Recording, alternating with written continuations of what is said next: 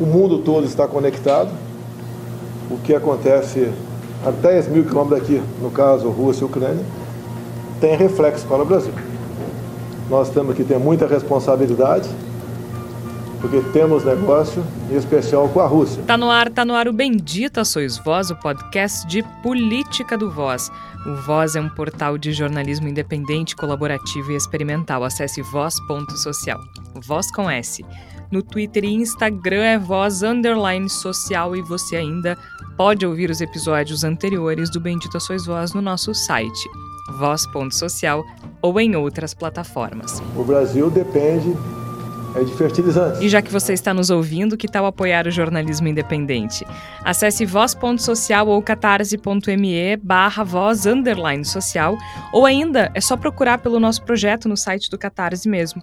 Há planos a partir de cinco reais. Eu me reservo aí, é como um segredo, né?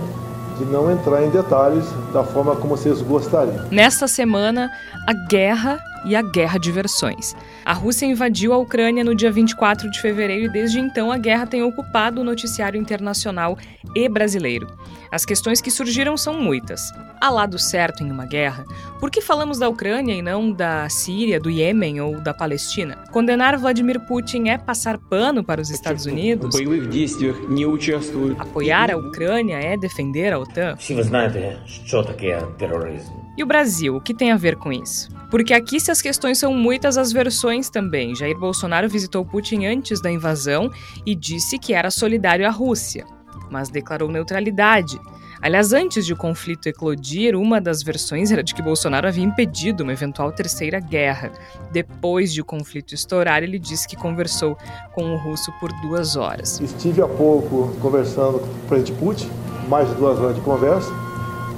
E, obviamente, ele falou alguma coisa sobre a Ucrânia. E a guerra de versões, é claro, transborda para as redes sociais, em que as pessoas se apressam a tomar um lado. Hoje, neste retorno dos nossos debates, diferente de outras edições, nós não vamos necessariamente tentar responder a tudo isso, até porque seria muito difícil. É mais provável que a gente questione as próprias perguntas, problematize a problematização, quem sabe? Vem conosco! Ao meu lado estão os companheiros e a companheira de sempre, Flávia Cunha, Igor Natucci, Tércio Sacol. Flávia Cunha, seja muito bem-vinda. Já estava com saudades de ti, mesmo que nestas circunstâncias é bom falar contigo. Obrigada, Georgia. Um olá para o Tércio, para o Igor também, para os nossos ouvintes. Realmente estava com saudade de voltar a essas nossas conversas, essas nossas reflexões. Uma pena que num momento tão difícil, né? A gente já não basta a pandemia que não acabou, tantas notícias complicadas que aconteceram ao longo de 2022 e agora uma guerra dessa proporção, né, se aproximando de uma forma bem complicada, né, em termos globais, e a gente vendo o noticiário brasileiro sendo bombardeado, com perdão do trocadilho infeliz, mas é isso, né? Só se fala da guerra no noticiário e parece que realmente às vezes parece que não existem outras notícias, as notícias que existiam aqui em termos nacionais parece que realmente foram obscurecidas por, por esse debate, que é importante, mas eu acho que é também importante a gente pensar como é que as pessoas tomaram um lado tão rápido, né? Eu acho que isso eu acho que é uma das coisas que a gente pode conversar aqui ao longo do episódio, falando em termos de redes sociais e também da, da, da, grande mídia brasileira, que rapidamente muitos jornalistas se transformaram em especialistas em leste europeu, nesse tipo de conflito, uh, pessoas que, não, que no dia anterior não falavam absolutamente nada e provavelmente sabiam muito pouco, já estavam ali dando versões e conversando já com, com conclusões, umas coisas meio definitivas, assim, e nas redes sociais também, independente dos espectros políticos, as pessoas rapidamente resolveram se alinhar né, como se sou a favor ou sou contra a guerra, como se realmente algum dos lados estivesse completamente certo. E a gente sabe que isso é muito difícil se tratando de um conflito desse tipo. Igor Natush, seja muito bem-vindo. Na última vez em que conversamos, nenhum de nós imaginava que, além da pandemia e do caos político da política brasileira, nós teríamos uma guerra na Europa com essa dimensão. Né? E eu falo guerra na Europa porque houve guerras nos últimos anos e a gente, inclusive, vai falar sobre isso também. Mas seja bem-vindo, Igor, mesmo que nessas circunstâncias eu também estava com saudades. Muito obrigado, Jorge, Tércio, Flávia, ouvintes do Bendito Sois Vós. Apesar do, das circunstâncias estarem longe de serem as melhores para o mundo, é um grande prazer estar de volta com Bendita Sois Vós, podendo conversar com vocês e dialogar com os nossos ouvintes. Eu acho que a gente vive uma situação no qual o mundo está nos dizendo que a gente tem que mudar na marra. Ele está insistindo com a gente, porque depois da praga vem a guerra. E essa guerra ela é diferente das outras, porque ela é uma guerra na, que se manifesta no coração do mundo que parecia imune à guerra. Né? Uma coisa não é dizer que a guerra na Palestina, que a guerra no Iêmen, que essas guerras são menos importantes, porque elas também tiram a vida e toda morte de vida humana é uma abominação e todo mundo que inicia a guerra e que engendra a guerra é um monstro, independente do lugar onde essa guerra ocorra. Mas a gente tinha, talvez inconscientemente, essa ilusão de que havia um mundo no qual essas coisas não aconteciam. E quando as coisas acontecem nesse mundo, é um sinal gravíssimo para todo o planeta Terra. A gente já viu isso em outras circunstâncias apavorantes e sim, essa guerra na Ucrânia ela é apavorante. Nós vamos falar sobre isso e vamos falar também sobre como é importante que a gente tente manter a nossa visão clara, que a gente tente manter o nosso olhar bastante aberto para as coisas que estão acontecendo, sem escolher lados, porque escolher lados na guerra é endossar crimes e escolher lados na guerra faz com que a gente fique cego para a verdade. E a verdade tem que ser sempre o nosso maior compromisso. É a verdade, a objetividade, coisa que falta para muita gente, inclusive nesse conflito, porque essa guerra tem repercussões aqui também, né? Por isso que a gente fala dessa guerra de versões, né, Tércio? Afinal de contas, o presidente Jair Bolsonaro já parece bem azeitado para a batalha que ele mesmo deve enfrentar em outubro. Tércio Sacol, seja muito bem-vindo. Obrigado, Georgia, ao Igor, à Flávia, aos nossos ouvintes. Eu estou muito feliz de estar de volta, a despeito de todas as coisas difíceis que nós estamos enfrentando nesse momento. Uh, muito embora a gente já tenha feito alguns especiais, eu aconselho o pessoal a, a curtir aí o especial sobre o serviço público na pandemia, que ficou interessante, os servidores públicos uh, se manifestando. E sobre essa questão específica, Georgia, a despeito também de toda a crise e problemas que nós estamos é, experimentando e vivendo, eu queria chamar atenção justamente para esse ponto que tu colocaste, né? Nós vamos falar da imprensa, nós vamos falar do conflito, nós vamos falar de especialistas, da luta, mas me impressionou como os bolsonaristas se articularam rapidamente na defesa do Vladimir Putin e na defesa de um presidente anti-establishment, anti que é uma palavra que o Bolsonaro gosta muito, embora ele tenha dificuldades de pronunciar, é, que é, se materializou nessa retórica bolsonarista. O que me provou, mais uma vez, que pouco importa a essência do discurso. O que importa é se amparar, é se agarrar, é destruir o opositor. E dessa forma, eu queria chamar a atenção, Bolsonaro ou seus, os seus asseclas, seus seguidores, né, o seu secto bolsonarista, mais uma vez, rapidamente tomou posição e se incorporou em nome de uma ideologia. Ainda que seja paradoxal, já que é um presidente que, além de totalitário, herda uma herança da União Soviética que é socialista, apoiado por um país dito comunista de mercado, que é a China, e que agora está sendo amparado pelos bolsonaristas. Nada mais 2022 do que essa situação. É isso. Bom, a Rússia invadiu a Ucrânia no dia 24 de fevereiro deste ano, de 2022. Vladimir Putin autorizou o início da operação às 5 horas de quinta-feira, dia 24 de fevereiro. Então, zero hora de de Brasília. O ataque ele foi simultâneo por terra, ar e mar. E contra diferentes cidades pelo norte da Ucrânia, os militares russos rapidamente tomaram Chernobyl, que é uma, uma cidade familiar, digamos assim, a todos nós. E no dia seguinte, no dia 25, em paralelo a bombardeios e, e, e outras investidas, o efetivo russo começou a se aproximar da capital da Ucrânia, Kiev.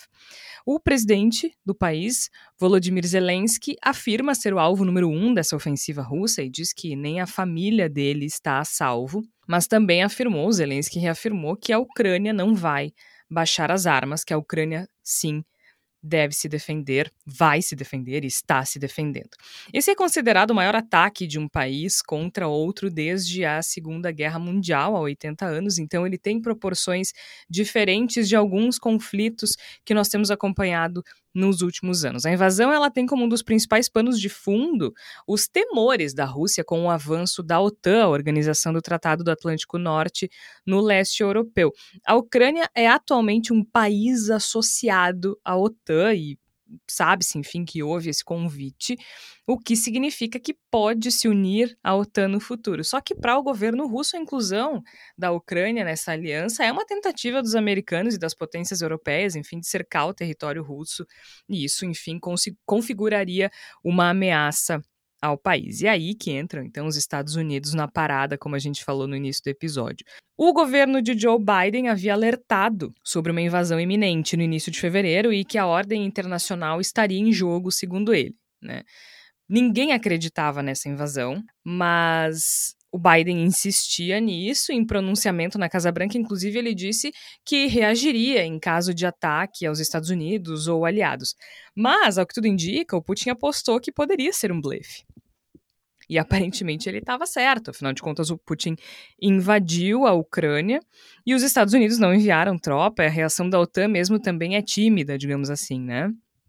Já houve tentativas de negociar a paz, por meio também de tratativas na Organização das Nações Unidas, na ONU, mas até agora o que se tem é uma crise humanitária, milhões de refugiados e incontáveis mortos. E esse conflito, como, como, como seria de se esperar, né? é extremamente complexo. Só que nas redes sociais ele parece muito simples, especialmente quando avaliado a partir de posições bastante maniqueístas, digamos assim, né? não só no Brasil, mas como essa é a nossa realidade, a gente vai falar daqui. Porque por aqui a gente viu uma pressa, muitas vezes desinformada, em defender um lado ou outro. E é isso que a gente vai tratar nesse início de episódio. É isso que eu quero perguntar a vocês né? A Flávia, o Tércio, o Igor e também quem está nos ouvindo. Então fiquem à vontade para participar conosco uh, por meio das redes sociais. A pergunta é: há lado certo em uma guerra? Porque, com exceção do Tércio aqui, tá, gente? Isso é bem importante deixar explícito. Com exceção do Tércio, nenhum de nós é especialista em política internacional. O Tércio tem uma especialização na área de geopolítica, ele vai falar mais na sequência. Mas a Flávia, o Igor e eu acompanhamos mais a política nacional e até por isso que a gente foca bastante hoje na questão das redes sociais, porque é do nosso métier, né? Uh, eu até fiz algumas aulas sobre conflitos externos, defesa, inclusive já visitei a sede da OTAN, mas de maneira nenhuma tenho expertise para avaliar esse conflito em si. Mas eu também acho que a gente tem é, cultura suficiente para discutir algumas coisas que estão além da nossa área de estudo. Então eu pergunto a vocês: há lado certo em uma guerra? Igor Natush, tu já deu essa letra no teu oi que escolher um lado implica em aceitar o que esse lado está disposto a fazer em uma guerra, né? Exatamente. Eu acho que escolher um lado, como eu coloquei no começo e reforço com mais ênfase ainda nesse momento, escolher um lado significa comprar esse lado, significa aceitar todas as barbáries que esse lado possa eventualmente cometer em nome dos seus interesses. E infelizmente, eu tenho que dizer para algumas pessoas que nenhuma guerra é simples. A gente pode tomar decisões com, a partir de princípios, ter ideias a respeito de ações que são corretas e que não ou horrorosas e não devem ocorrer no decorrer do decurso de um conflito, mas a gente tem que partir do princípio, em primeiro lugar, que toda guerra é um grande fracasso da humanidade. Se a gente tem uma guerra, é porque todas as pessoas que deveriam ter evitado a guerra fracassaram. E não é um fracasso que, que acontece em uma ou duas semanas, é um fracasso que se materializa no tempo em torno de décadas. Então, se a gente tem guerra, antes de ter lados, nós temos responsáveis. E esses responsáveis têm que ser apontados, têm que ser acusados e têm que ser questionados sobre os motivos pelos quais permitiram que a guerra aconteça. Eu acho que essa tem que ser a nossa primeira posição, é uma posição muito importante e que vem sendo, de via de regra, negligenciada no decorrer desse conflito. E mais ainda, a gente não vai conseguir escolher um lado a partir de uma visão simples de que esse lado são os mocinhos e lado de lá são os bandidos. Isso nem em filme de guerra é assim, sabe? Isso nem, nem em livro de guerra, nem em ficção aplicada à guerra, as coisas se manifestam dessa forma, mas parece que nas redes sociais a gente tem cada vez mais pessoas que gostariam que a coisa fosse dessa forma. Eu acho que existem alguns princípios pelos quais a gente pode julgar a Georgia o que está acontecendo. É, eu ia puxar por aí mesmo. E um né? dos fundamentais. Alguém começa, né? Exatamente. Um dos fundamentais é que alguém aperta o botão de start na guerra. E quem aperta o botão de start na guerra é um monstro, é uma pessoa desprezível, é um lixo em forma de gente, tem que ser detestado pelos séculos dos séculos, porque nada é mais nojento, nada é mais deplorável do que um senhor da guerra. É, é, dever de qualquer um que, que preze por princípios progressistas e humanitários e que cuide e se preocupe com direitos humanos sentir nojo do senhor da guerra, repulsa do senhor da guerra. Tem que, a gente tem que uh, repudiar essa pessoa até o final dos tempos, porque quem inicia a guerra é um monstro. E a gente sabe que a guerra, como eu disse, vem se formando há muito tempo, houve uma longa uh, trilha de fracassos para que a guerra acontecesse, mas tem uma pessoa que apertou o botão de start, e essa pessoa é Vladimir Putin. Então eu fico profundamente chocado e, e tenho dificuldade de compreender que boa parte da, do pensamento de esquerda, das pessoas que se posicionam à esquerda do espectro político no Brasil, estejam tomando o lado do Putin. E não consigo compreender os argumentos que essas pessoas utilizam para tentar encaixar uma situação extremamente complexa em dois cercadinhos extremamente estreitos. Então, me parece que a gente vê pessoas que estão abraçadas em, em, em conceitos como luta anti-imperialista, que não, não, não encaixam perfeitamente nesse espaço pequenininho no qual a gente quer encaixar, e mesmo assim forçam e socam e usam o martelo e tão um jeito de tentar enfiar ali. Não é assim. Se tem uma coisa que Vladimir Putin não é, é um anti-imperialista. Se tem uma coisa que Vladimir Putin não vai fazer é desnazificar a Ucrânia. Até porque um dos países que mais tem envolvimento com o neonazismo europeu é justamente a Rússia. Então eu acho que a gente precisa uh, tentar ver além da, dessa necessidade, que é uma necessidade de redes sociais, né, Georgia, de escolher um lado, né? Parece que, parece que tudo na vida a gente tem que escolher um lado e tem que se abraçar nesse lado e desse lado até o final dos tempos. Guerra não funciona assim. Pois é, quando a gente é criança, é bem comum a gente ouvir que quando um não quer, dois não brigam, né? Só que com guerra não é assim, né, gente? Eu, eu, eu quando deparei com a questão de se, se há um lado certo em uma guerra, a questão que me vem é que alguém começa. Né? A resposta, melhor dizendo, que me vem é que alguém começa. Vladimir Putin invadiu a Ucrânia. E a Ucrânia não tem alternativa a não ser revidar, lutar, enfim, né? Mas me incomoda muito essa pressão das redes sociais de que a gente precisa escolher um lado, que a gente precisa dizer quem é bom e quem é mal, né? Que um é bom e um é mal. Por quê? A gente precisa escolher. Eu não posso dizer que Putin é um autocrata desprezível e entender os problemas da política externa norte-americana. Qualquer pessoa que estudou história sabe do, conhece o imperialismo norte-americano. Eu não posso apoiar a Ucrânia nesse momento e entender as muitas limitações do presidente Zelensky. Pois é, sabe que eu, eu fiz uma, uma postagem há alguns dias nas minhas redes sociais uh, com aquele meme da Glória Pires, sabe, no Oscar, que já tem alguns anos isso, resgatei o meme para dizer que era difícil para mim, naquele momento pelo menos, né? Hoje eu me preparei, procurei dar uma pesquisada para o episódio aqui para poder organizar o pensamento mesmo, né? A gente acompanha, assim, nos noticiários, nas redes sociais, as coisas meio truncadas e com essas visões, assim, as pessoas com muitas certezas, né? E aí eu resolvi falar naquele momento ali, botar um meme da Glória Pires e dizer que no momento eu não conseguia opinar, só sabia que eu era contra a guerra. Por isso, porque numa guerra, sempre quem sofre é o povo, independente da nacionalidade. Porque também os russos certamente vão enfrentar diversas dificuldades com as sanções econômicas que vão acontecer depois desse conflito. Então é o povo que sofre. Não são os senhores da guerra que sofrem, que estão lá, bem acomodados nos seus, nos seus escritórios, né, coordenando, mandando né, as, as, as pessoas irem para frente de batalha para morrer. Né? É o povo que, que, que se ferra, né?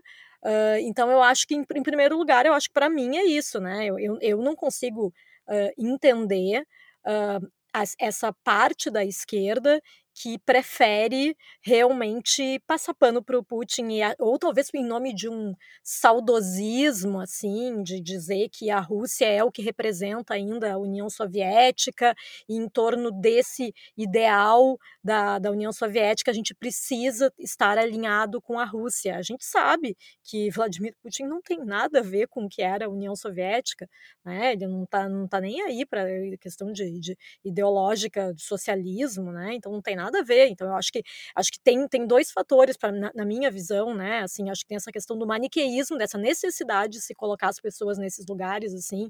Um é o mocinho, outro é o vilão. Então, dentro dessa versão da, da, da, da de parte da esquerda, realmente, então, o, o Putin é esse herói maravilhoso que está indo lá para tornar a, a Ucrânia um país sem o neonazismo. E aí tem, eu acho que talvez a, a, grande ironia seja, como o Tércio mencionou, parte dos bolsonaristas também correndo para tentar uh, distorcer a realidade e dizer não, é, Putin era comunista até semana passada, agora já não é mais, né? Ó, desde o dia 24 de fevereiro descobrimos que ele é um cara legalzão, ele é o machão é. que nós queremos ser e nós admiramos ele e estamos a favor dele. Não, e assim, e assim, né, eu vi muita gente também que é progressista, identificado com, com pautas importantes uh, de, enfim, de minorias, por exemplo, defendendo a Rússia, né? Então, assim, não fala em Putin, mas defende a Rússia provavelmente por essa herança, por causa desse passado soviético, esse passado recente da União Soviética, e contra o imperialismo norte-americano, então defende a Rússia a partir de uma visão de que a grande mídia manipula as informações em prol da Ucrânia e principalmente da OTAN, que seria a maior interessada uh, nessa questão. Mas aí eu também pergunto, qualquer pessoa que, que seja minimamente informada sabe que na Rússia, por exemplo, os relacionamentos homossexuais são proibidos, certo? É proibido. Aliás, foi um dos elogios que o Bolsonaro fez quando esteve lá, mas a gente vai falar do Bolsonaro na Rússia em seguida. É, eu, eu acho que tem, tem esse alinhamento que a gente pode comentar que justamente isso, né? O que o que, que o discurso, o que, que, é, o que, que essa visão conservadora do Putin agrada ao bolsonarismo, né? Essa, essa, essa questão de ser. Não, é, mas aí que tá. Eu entendo muito mais um bolsonarista apoiar o Putin do que um progressista de esquerda apoiar o Putin. É, é, é, é, aí que meu cérebro entra em, em, curto. Não sei se vocês podem me ajudar com isso. Porque, assim, eu entendo essa, o saudosismo, né? Eu entendo essa olhar para a Rússia. Eu, eu entendo o pensamento Guerra Fria. Mas eu não consigo enxergar isso hoje. Eu defender a Rússia, tratar a Rússia como a coitada da situação, que a, a mídia tradicional está manipulando as informações com relação à Ucrânia e à OTAN para fazer a Rússia parecer ruim. As mulheres são, são, são desprezadas na Rússia. Os homossexuais são desprezados na Rússia. Aliás, né, são tratados como criminosos. Uh, não existe liberdade de expressão. É sabido que, que os opositores de Putin são presos. É, eu vou só dar o meu, meu pitaco aqui sobre isso. Eu acho que assim, sobre, sobre o que eu posso, o que eu acompanhei assim nesses últimos dias da visão da grande mídia, eu acho só que eles realmente têm uma visão uh, colocando os Estados Unidos de uma forma irretocável, né? Como se esse conflito também não fosse conveniente para os Estados Unidos de uma certa forma, né? Não sei se a palavra conveniente seja mais adequada, mas eles eles estão se colocando ali como salvadores, como eles costumam fazer em conflitos mundiais, né? Perfeito. né? Então eu acho que quando, quando, eles colocam, por exemplo, quando a gente liga a, a, a televisão e está lá na Globo News dizendo a, a máquina da guerra de Putin e não dando nenhum tipo de contraponto, então realmente aí aí aí vem essas pessoas de uma parte da esquerda e uma parte grande já dos bolsonaristas dizerem, ah, Globo lixo, porque daí sim, tá só defendendo os Estados Unidos nessa história e colocando eles como heróis. Eu acho que talvez isso talvez seja para mim o que, o que me incomodou um pouco nessa cobertura que está sendo feita. Não, a mim também, é tanto que a gente ia chegar lá. Mas assim, eu não posso dizer que a cobertura da Globo News é absolutamente parcial e defensora uh, dos Estados Unidos sem contraponto e dizer ao mesmo tempo que o Putin é um autocrata desprezível e que uh, não existe liberdade na Rússia, me parece que a gente. Pode. Né? É, uh, no início da tua fala, Jorge, a gente, eu, tu falou muito bem, né? Nós não somos especialistas e eu é, tirei dúvida de alguns ex-alunos, né, que falaram. Eu, eu, fiz especialização em geopolítica e defesa, em relações internacionais, geopolítica e defesa. Então, em tese as pessoas pensam, bom, tu estudou dois anos de defesa é, e conflito geopolítico e segurança e militarismo, e é verdade, tudo isso é verdade. E eu não me sinto habilitado a proferir uh, análises muito cravadas, porque é um, é um conflito complexo. Ponto. O que eu queria chamar atenção nesse contexto, Georgia, é, justa, é justamente a nossa dificuldade, em, em, como sociedade, como um todo, de nos livrarmos desses binarismos que as redes sociais nos trazem e de reconhecer que, de fato, e, e, e eu vou tomar muito cuidado da maneira como eu vou colocar isso, uh, o Vladimir Putin tem razão quando ele diz que há um descumprimento das relações colocadas, já que a OTAN tem como razão de ser o conflito bélico que existia, o, o, o conflito frio que existia entre União Soviética e Estados Unidos, e que houve uma expansão desenfreada na OTAN. Tem vários países ali na região que já ingressaram na OTAN: Estônia, Letônia, Lituânia, Polônia, é, é, Romênia, é, Albânia, que estão é, colocadas aí como uma ameaça militar. Ponto pacífico, é verdade? É verdade. Também é verdade que grupos é, neonazistas estão se insurgindo e têm força, fortaleza de poder é, na hierarquia ucraniana e que ajudaram, sim, de alguma forma, ainda que implícita, na campanha do Zelensky. Sim. Zelensky é um presidente que tem pregado um nacionalismo anti-russo, inclusive nas províncias que foram decretadas é, é, separadas agora pelo Vladimir Putin. Tudo isso é verdade. Agora, nada disso justifica ou ampara tu simplesmente colocar tanques num país vizinho massacrar populações de civis em nome de um projeto de poder. E reforço o que a Georgia acabou de dizer. Isso também não significa que o Biden tem em algum momento uma escala de uma guerra, uma busca por popularidade, já que, de certa forma, os Estados Unidos se realinha como um protagonista na política mundial, e já que não vai sofrer tanto como uh, com, com sanções ou com desgastes, como o resto do continente europeu com abastecimento de gás e de matérias-primas é, da Rússia como um todo. Então, tudo isso é verdade.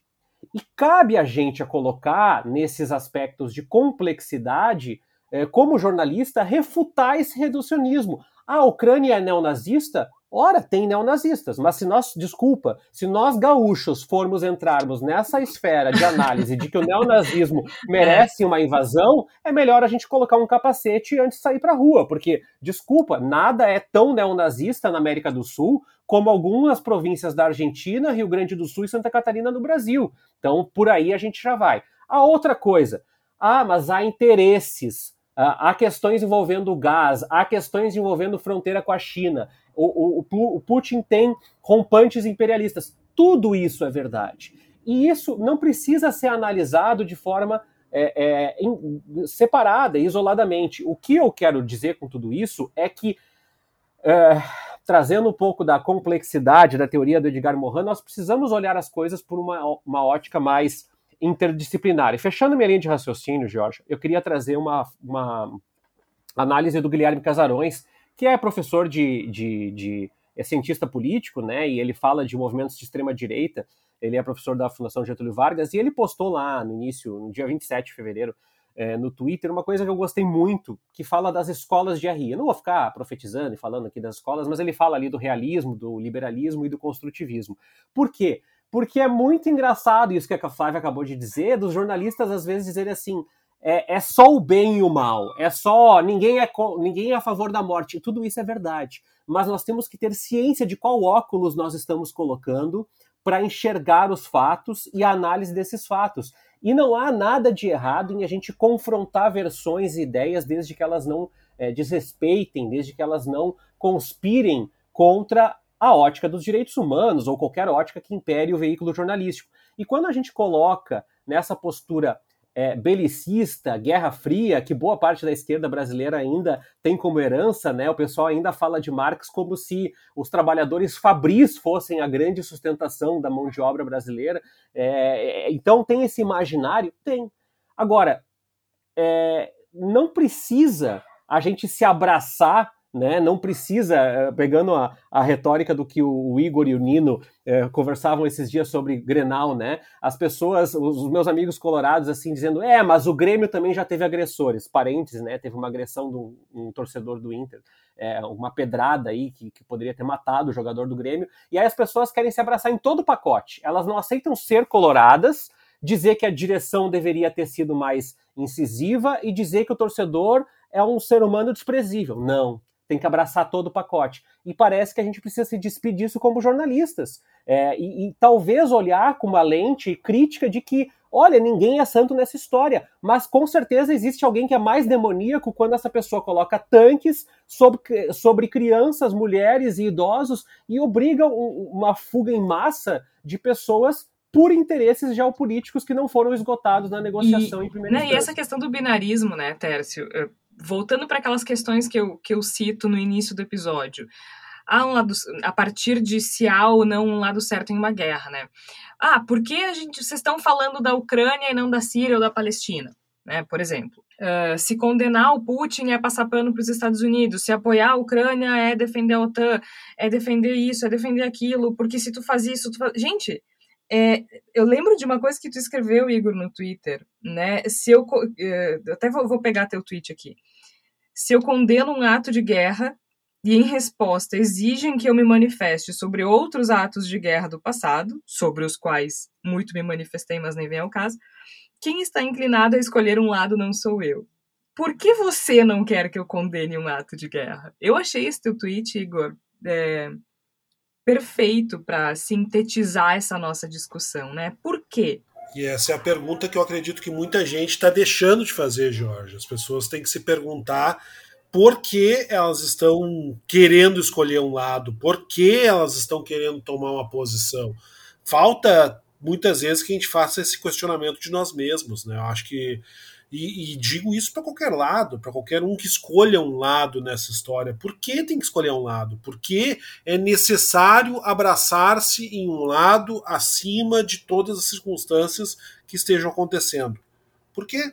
Eu acho que essa é uma questão que, quando a gente aplica a nós mesmos, pode ser libertadora. E eu deixo como sugestão para as pessoas que talvez estejam nos ouvindo e estejam um pouco revoltados, mas você não entendeu que Putin isso e aquilo, que a Ucrânia, neonazis e a, e a OTAN e, e Biden e os Estados Unidos imperialistas.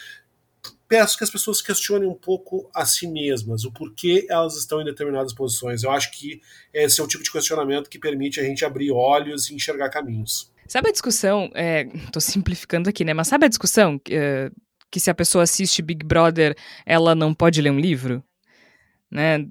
A nossa vida virou isso, sabe? Ou eu leio Dostoiévski ou escolher, eu assisto o BBB. E eu preciso escolher e defender, Jorge. Não basta eu. Ah, isso, não assim, basta escolher também, né? Tem que deixar que público. Eu, eu, tenho que defender. Você não deve ler Dostoiévski. Não, não, não, você não pode ver BBB. A gente tu não é... sabe quem é Dostoiévski se tu sabe quem é o Pedro Scooby. Exato. Tipo, como é que tu te preocupa com Dostoiévski se você não sabe quem é a Jade? A gente perde tempo com discussões que são amplamente vazias e que viram apenas uma, um exercício de discussão, não, apenas um exercício da, da discordância da forma mais uh, depravada e corrompida possível. Agora... E isso aplicado à guerra é especialmente dramático, especialmente perigoso. E por falar, gente, em perda de tempo e espaço vazio e, e enfim, e o Brasil, hein? Porque aqui a gente está falando né, dessa guerra de versões que transbordou para as redes sociais, mas a gente não pode esquecer que o presidente brasileiro fez uma viagem à Rússia uh, dias antes de o conflito eclodir, né? não, não foi algo desavisado, o conflito era iminente, apesar de a maioria dos especialistas não acreditarem que ele fosse acontecer de verdade. Naquela visita, Jair Bolsonaro uh, se diz solidário à Rússia, não, não, né, não deixa claro que está falando da guerra, mas né, só ele não entenderia uma referência dessa.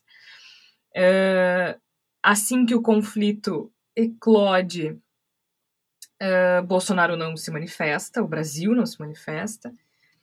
Por fim declara neutralidade ao mesmo tempo que diz que ficou duas horas conversando com Putin ao telefone. Antes de mais nada, alguém acredita nessas duas horas só se foi pesquisando no Google Tradutor duas horas, né? Não, não, não. Al, al, sério, algum de vocês, é uma pergunta, tá? Não é retórica. Algum de vocês acredita que ele ficou duas horas conversando com o Putin durante a guerra, enquanto a guerra acontecia? É que aqueles segundos do vídeo entre eu e ele pareceu duas horas mesmo, então pode ser que. É, eu acho. Eu acho que Putin tem mais o que fazer do que conversar com um presidente absolutamente inútil como Jair Bolsonaro.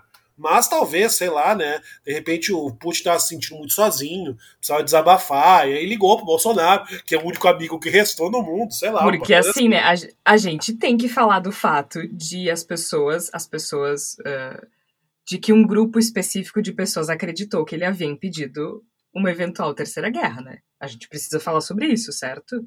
Flávia, a gente tem que falar sobre isso. Sobre que acreditaram que o Bolsonaro ia impedir sim. o conflito, sim, eu, eu acho que realmente é, é, uma, é um delírio muito grande, né? Eu acho que talvez seja esse mesmo tipo de delírio que faz com que agora o Putin deixe de ser o comunista que sempre foi para virar o melhor amigo do Bolsonaro, né? Eu acho que é, é, muito interessante essa lógica bolsonarista, assim, de que, como o Terce fala, eles conseguem fazer uma, uma, uma, uma rápida versão da realidade nova, assim, e aí nela ela sempre o Bolsonaro, ele é um herói e ele é muito fodão e ele consegue fazer coisas sensacionais, entre elas isso, né? Eu garanto que inclusive o Bolsonaro deve saber falar em russo fluente agora, né, para conseguir conversar com o Putin de igual para igual, para eles poderem tocar esse papo aí, essa Mas conversa é de duas horas. Né? precisam né? falar o mesmo idioma. É, isso, isso eu fiquei pensando Machos aqui. alfa né? se entendem, Flávia. Eu, te, eu tenho a impressão que talvez eles possam ter ficado fazendo piadas misóginas, uh, né? Fala, fazendo piadinhas homofóbicas durante duas horas, talvez. Aí talvez eles possam ter algum, algum papo em comum, alguma visão de, de mundo em comum, né? Falando é, mal do mas, Biden. Mas talvez, nem nessa né? amizade eu acredito, porque aquele vídeo, o Tércio lembrou agora, um troço absolutamente desconfortável de assistir era uma esquete do The Office, assim, era uma coisa é exaustivo. Aliás, Bolsonaro se reuniu com os evangélicos, ministros e deputados no ato político no Palácio da Alvorada no dia 8 de março. Não sei se vocês chegaram a ver isso, eu só estou fazendo um parêntese porque ele chorou. Não, o Brasil tem protagonismo também com o deputado do. É, Partido eu ia chegar Podemos, aí, né? eu ia chegar aí agora, né? Só tava é. fazendo esse parêntese aqui porque o Bolsonaro chorou bastante. Eu, eu, eu, vi ele chorando. É, achei fofo e tal. Estavam muito emocionados. Afinal de contas, né? Enfim, Bolsonaro é um enviado de Deus. Teria, teria dito, entre outras coisas, que não veio a hora de passar o bastão. Eu diria que nós também não. Mas, gente, amigo, então vai! Escuta esse não, chamado isso, com força! não, vai não, na direção da luz! A, a, a, gente tem que perseguir a felicidade no presente, Jair Bolsonaro. Não precisa esperar até vai, janeiro de 2023. Curte Pode a vida. passar agora! Tu é jovem, vai viajar com a tua mulher, vai curtir a vida e daí depois volta. Vai fazer qualquer coisa, qualquer coisa, longe, longe da cadeira de presidente da República. Ah, mas o furinho privilegiado, hein? É, vai, vai comer camarão sem mastigar, sem ser as custas dos cofres públicos, né? Vai ser hospitalizado depois, sem, sem a gente precisar pagar por isso, né? Eu acho que é isso, né, gente? Como se ele trabalhasse muito, né? Eu acho que é, é, é coitado, nessa, tá nesse, nesse, nessa, nesse mundo paralelo bolsonarista, sim, ele é o mártir que se sacrifica muito, trabalha muito, melhor presidente que o Brasil já teve na história. Mas é, é isso, né? A gente sabe que é só nesse universo paralelo, né? Porque o, o Bolsonaro do mundo real é esse ser assim meio patético, meio reclamando dos esforços que ele tem que fazer para estar no cargo, né? Não se Sofrendo, que a né? farofa foi nas nossas férias. É, é verdade. Ele comendo farofa. Ugh. E, e a, gente, a, gente, a gente brinca, a gente ri, mas é meio como o- a risada de nervoso de quem sabe que a coisa Total. pode dar muito errado. Não, e eu- assim, né? O Tércio lembrou bem ali, né, Igor? Tipo, Uhum. ah, a máquina tá muito azeitada. É muito, muito rápido. Eles criam versões com uma rapidez muito grande e, de novo, com uma rapidez, com uma velocidade e uma capacidade muito maior que qualquer opositor, né? Sem dúvida. O problema para o Brasil é que ainda existe um mundo real, né? E no mundo real, o Brasil uma hora diz que, que é neutro, outra hora diz que entende a Rússia, que apoia a Rússia, compreende a Rússia, depois chega num outro momento é. e de assina sanções contra a Rússia e depois volta a dizer, pô, fiquei duas é horas é conversando. E, e, e isso tudo demonstra o perigo imenso que é a gente ter um presidente disfuncional como Jair Bolsonaro num momento desses. O Brasil, na verdade, ele. É mais um, né, Igor? É mais um, uma evidência do, do, risco de ter uma pessoa assim em situação, num momento tão sensível. O Brasil está dançando no fio da navalha. Eu não estou querendo dizer que ah, daqui a pouco vão bombardear o Brasil, não é isso que eu estou dizendo. Mas o Brasil está tomando posições que são extremamente delicadas com a irresponsabilidade de um adolescente escroto, que é isso que Jair Bolsonaro é.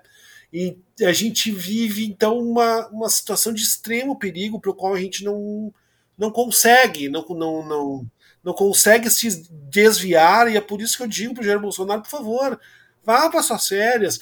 Assim, vai, vai. Não, se não quer renunciar, nem renuncia. Vai para Angra dos nem Reis precisa. lá. Isso, vai para o Guarujá, fica andando de jet ski durante 12 meses, não precisa aparecer mais.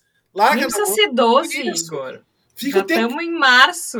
Isso, fica Nove lá. tá bom. Exatamente, mas eu só só para concluir é. a minha fala, eu lamento muito que a gente não tenha conseguido de fato contribuir para a paz e para evitar a terceira guerra. Primeiro é. com o Jair Bolsonaro, que foi tentar e pelo jeito não conseguiu. E depois com o Arthur Duval, que infelizmente foi distraído pelas mulheres ucranianas, né? Imagina, ele foi lá para fazer a paz, Jorge, foi lá para fazer a paz.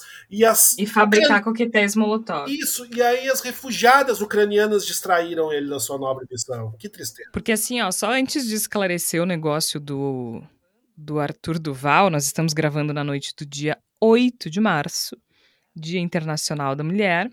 Flávia Cunha, parabéns a você que está praticamente inserida na sociedade. Me, me, sinto muito contemplada por essa fala tão, tão maravilhosa. Mas é, isso foi o que Bolsonaro disse no dia de hoje. É, que a mulher está praticamente inserida na sociedade.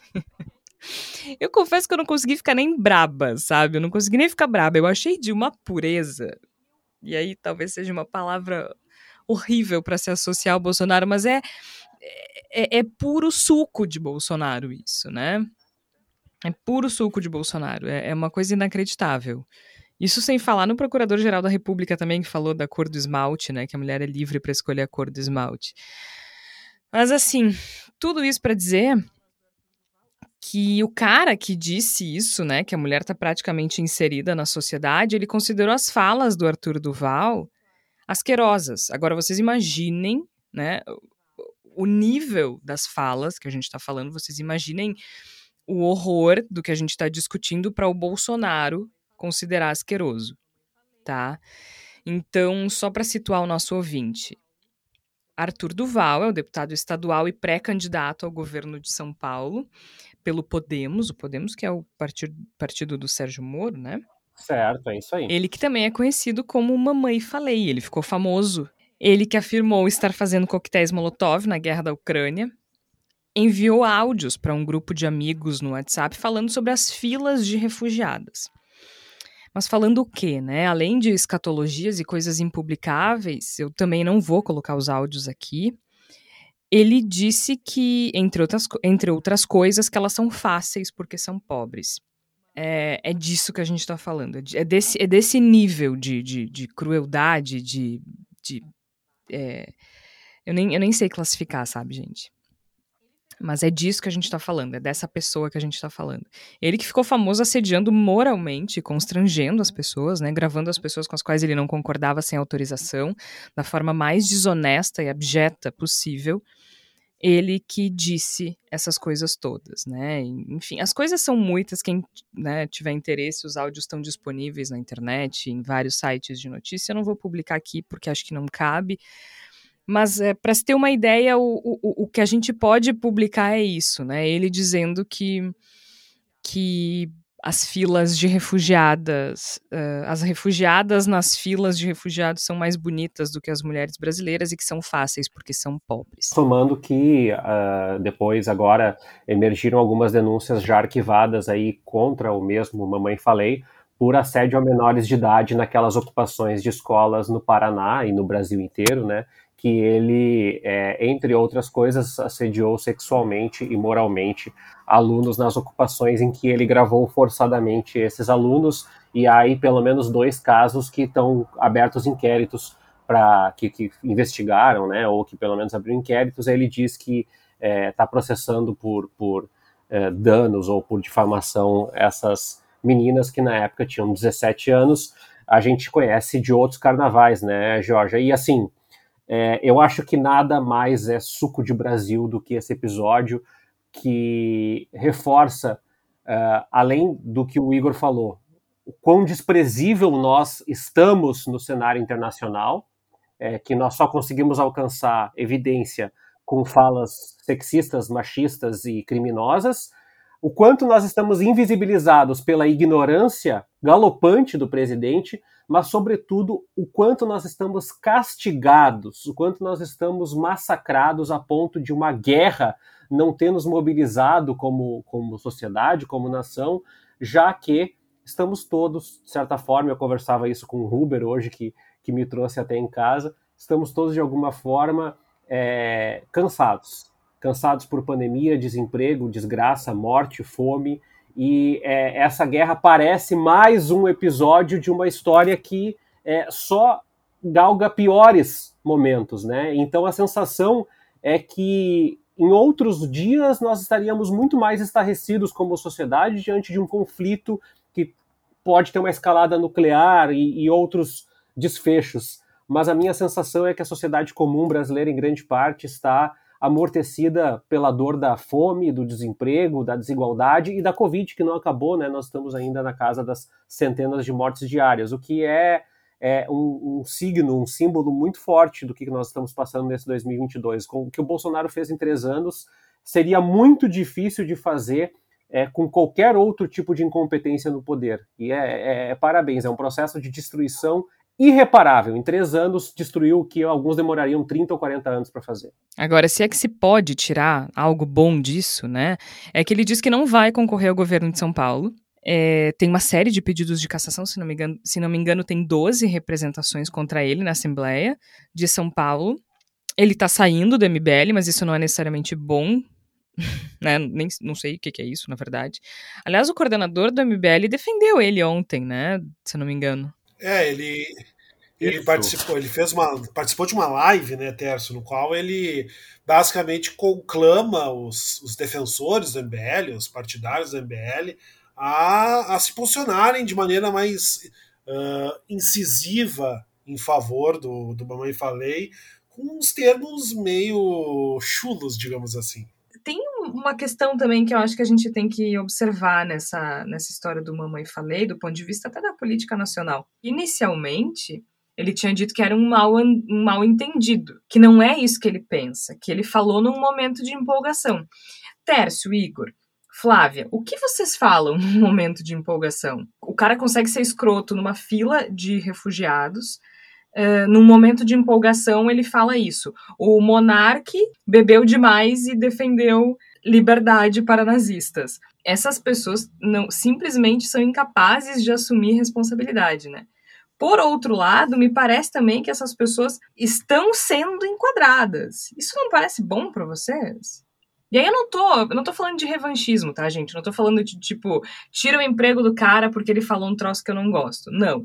Eu tô falando que talvez a gente esteja retomando alguns limites. Ou tô sendo otimista demais? É, eu não sei. Eu acho só que não adianta a gente pensar que a, que a fala do mamãe falei é uma coisa isolada, que não tá dentro de uma sociedade que ela é patriarcal, que ela é machista, que ela é misógina e que dentro de Perfeito. grupos de mensagens de WhatsApp quando são só homens, né, os machos escroto, como eles, eles, fazem esse tipo de comentário sobre mulheres depreciando as mulheres muito, né, objetificando de uma forma que é escrota, que é nojenta.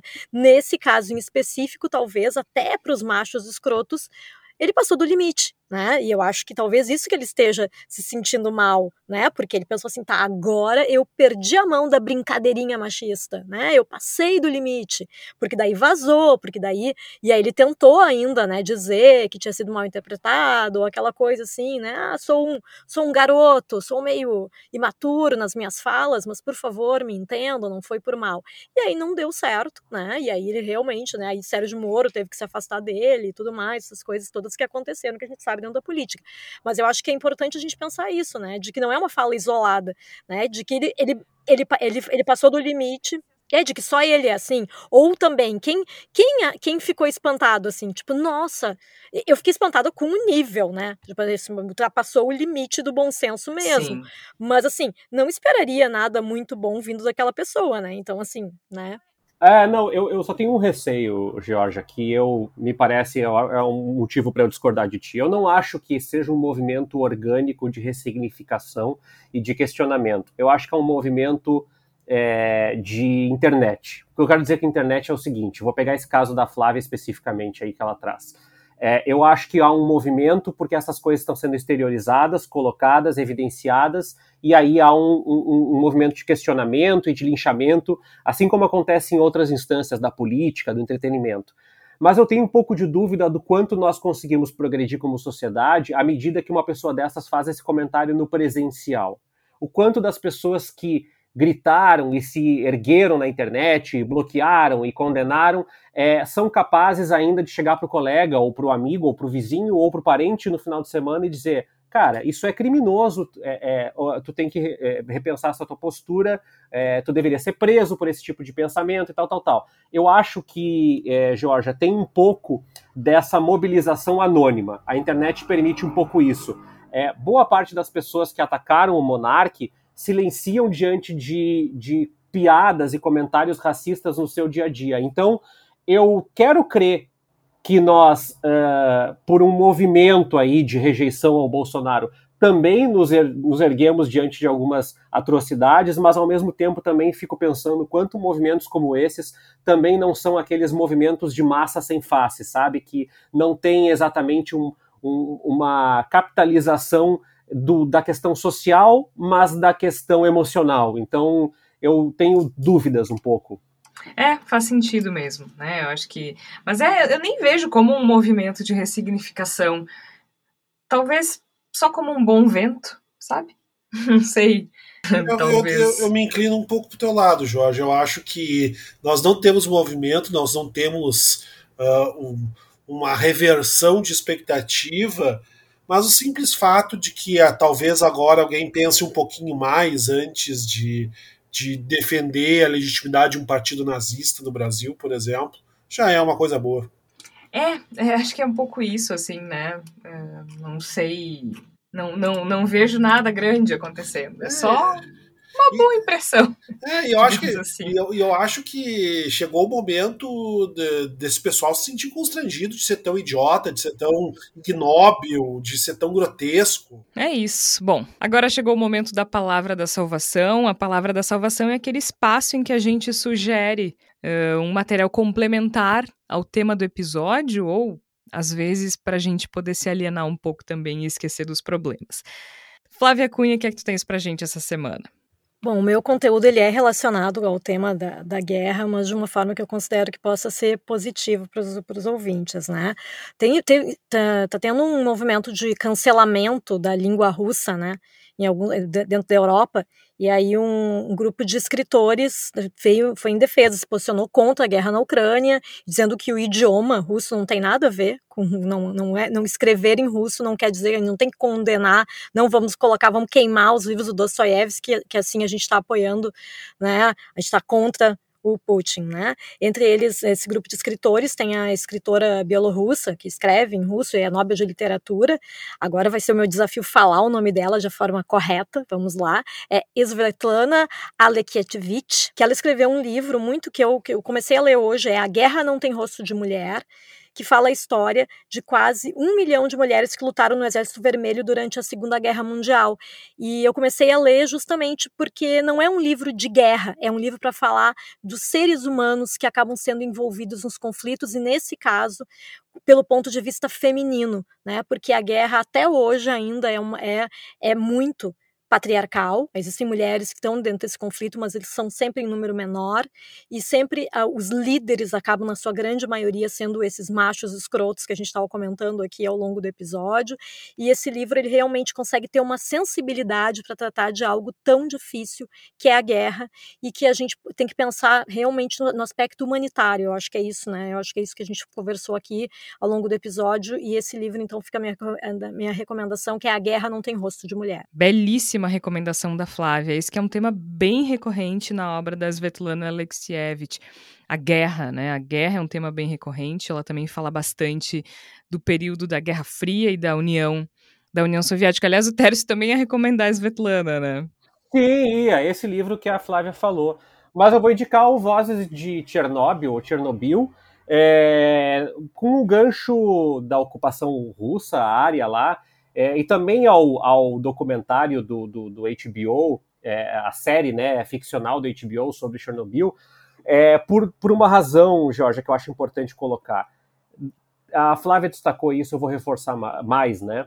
As pessoas mais vulneráveis das famílias, as mulheres, as crianças, os idosos, sempre, sempre são as vítimas desses delírios de poder ou desses rompantes de ignorância é, que derivam da antiga União Soviética, dessa herança cultural. Não que a nossa herança cultural seja melhor ou pior, só estou colocando nesses termos porque é, a tragédia humanitária vai, vai se, se avizinhar por muitos anos, independente da guerra acabar agora ou daqui a alguns meses. Né? Muitas, muitas, muitas famílias vão é, é perecer é, a partir desse processo, e eu acho que a Svetlana ela é genial porque a, a narrativa dela é delicada, mas é muito, muito, muito forte, muito incisiva. E eu acho que a gente carece, como jornalistas, mas principalmente como sociedade, entender um pouquinho da cultura é, que herda né, essa cultura que veio lá da União Soviética. Eu acho importante esses livros porque ajudam a entender isso. Bom, então fica aqui a recomendação de toda a obra da Svetlana Alexievich. Tem Meninos de Zinco, o Tércio recomendou As Vozes de Chernobyl, a Flávia recomendou A Guerra Não Tem Rosto de Mulher, e tem uma série de livros dessa escritora absolutamente brilhante que a gente pode acompanhar também. O Fim do Homem Soviético, se não me engano. Enfim, a, a, uma série de livros que certamente valem valem o investimento. Esque... As últimas testemunhas eram que eu li e gosto muito. Mas eu não vou falar de Rússia, nem de União Soviética, mas eu vou falar de guerra. E eu vou recomendar para vocês o filme Vice, ou Vice, né, do Adam McKay, que conta a trajetória política do ex-vice-presidente dos Estados Unidos, Dick Cheney. Esse filme está disponível no Prime Video da Amazon e foi é, muito elogiado à época. Eu agora me fugiu o ano dele, mas foi indicado ao Oscar por melhor filme, melhor ator, uh, melhor roteiro original, uma série de coisas. Uh, e acho que ganhou de melhor maquiagem e figurino, porque afinal de contas é o Christian Bale gatíssimo, parecendo Dick Cheney. Então é um trabalho de maquiagem muito, muito forte. Mas por que, que eu tô recomendando esse filme? Porque esse, esse filme, então, retrata a trajetória do Dick Cheney, que foi uma das pessoas mais poderosas da política norte-americana. E ele que foi basicamente o grande responsável pela invasão ao Iraque. Ele convenceu a todos, inclusive o Congresso americano, os democratas do Congresso americano, do Congresso americano, não só os republicanos, de que a resposta aos ataques terroristas do 11 de setembro, a resposta adequada era invadir o Iraque. Uh, as motivações dele não eram essas, né? Não era em função dos ataques terroristas. Ele sabia que não existia essa relação, mas ele conseguiu convencer a todos de que existia e foi autorizado a invadir o Iraque. Ele que era o vice-presidente do George W. Bush, né? Eu ainda não tinha referido isso. Então, eu recomendo esse filme que é uma comédia de absurdos dolorosamente real, assim, né? Então, é uma comédia dramática, mas eu recomendo porque é um bom filme, porque tem um roteiro maravilhoso, uma atuação impecável do Christian Bale, mas principalmente para que a gente possa ver como é fácil convencer as pessoas de que uma guerra é necessária e de como a gente é manipulável. Então, fica, fica a dica. E a outra sugestão é para quem gosta de cozinhar. A hashtag Cook for Ukraine é uma iniciativa de duas chefs, uma russa e uma ucraniana, para angariar donativos para os ucranianos refugiados e, e, enfim, né, que são vítimas dessa invasão, dessa guerra. E é uma oportunidade interessante de aprender sobre a culinária ucraniana e do leste europeu, já que quando a gente fala da Europa, a gente pensa tanto no ocidente, né, na parte ocidental, e às vezes não tem nem a dimensão do que é a Ucrânia, um país gigante com mais de 40 milhões de, de pessoas, com uma cultura riquíssima. Então é uma oportunidade para quem gosta de cozinhar de aprender esses pratos e também de ajudar essas pessoas que precisam de tanto apoio nesse momento. É isso, nós estávamos com saudade, certamente estamos muito felizes de estarmos de volta. Por isso fica aqui o nosso agradecimento e, claro, participaram desse programa, além da Jorge Santos que vos fala, a Flávia Cunha, o Igor Natush e o Tércio Sacol. O Bendita Sois Voz é publicado sempre às quartas-feiras, às 5 horas da tarde. A gente volta na próxima semana. Até lá!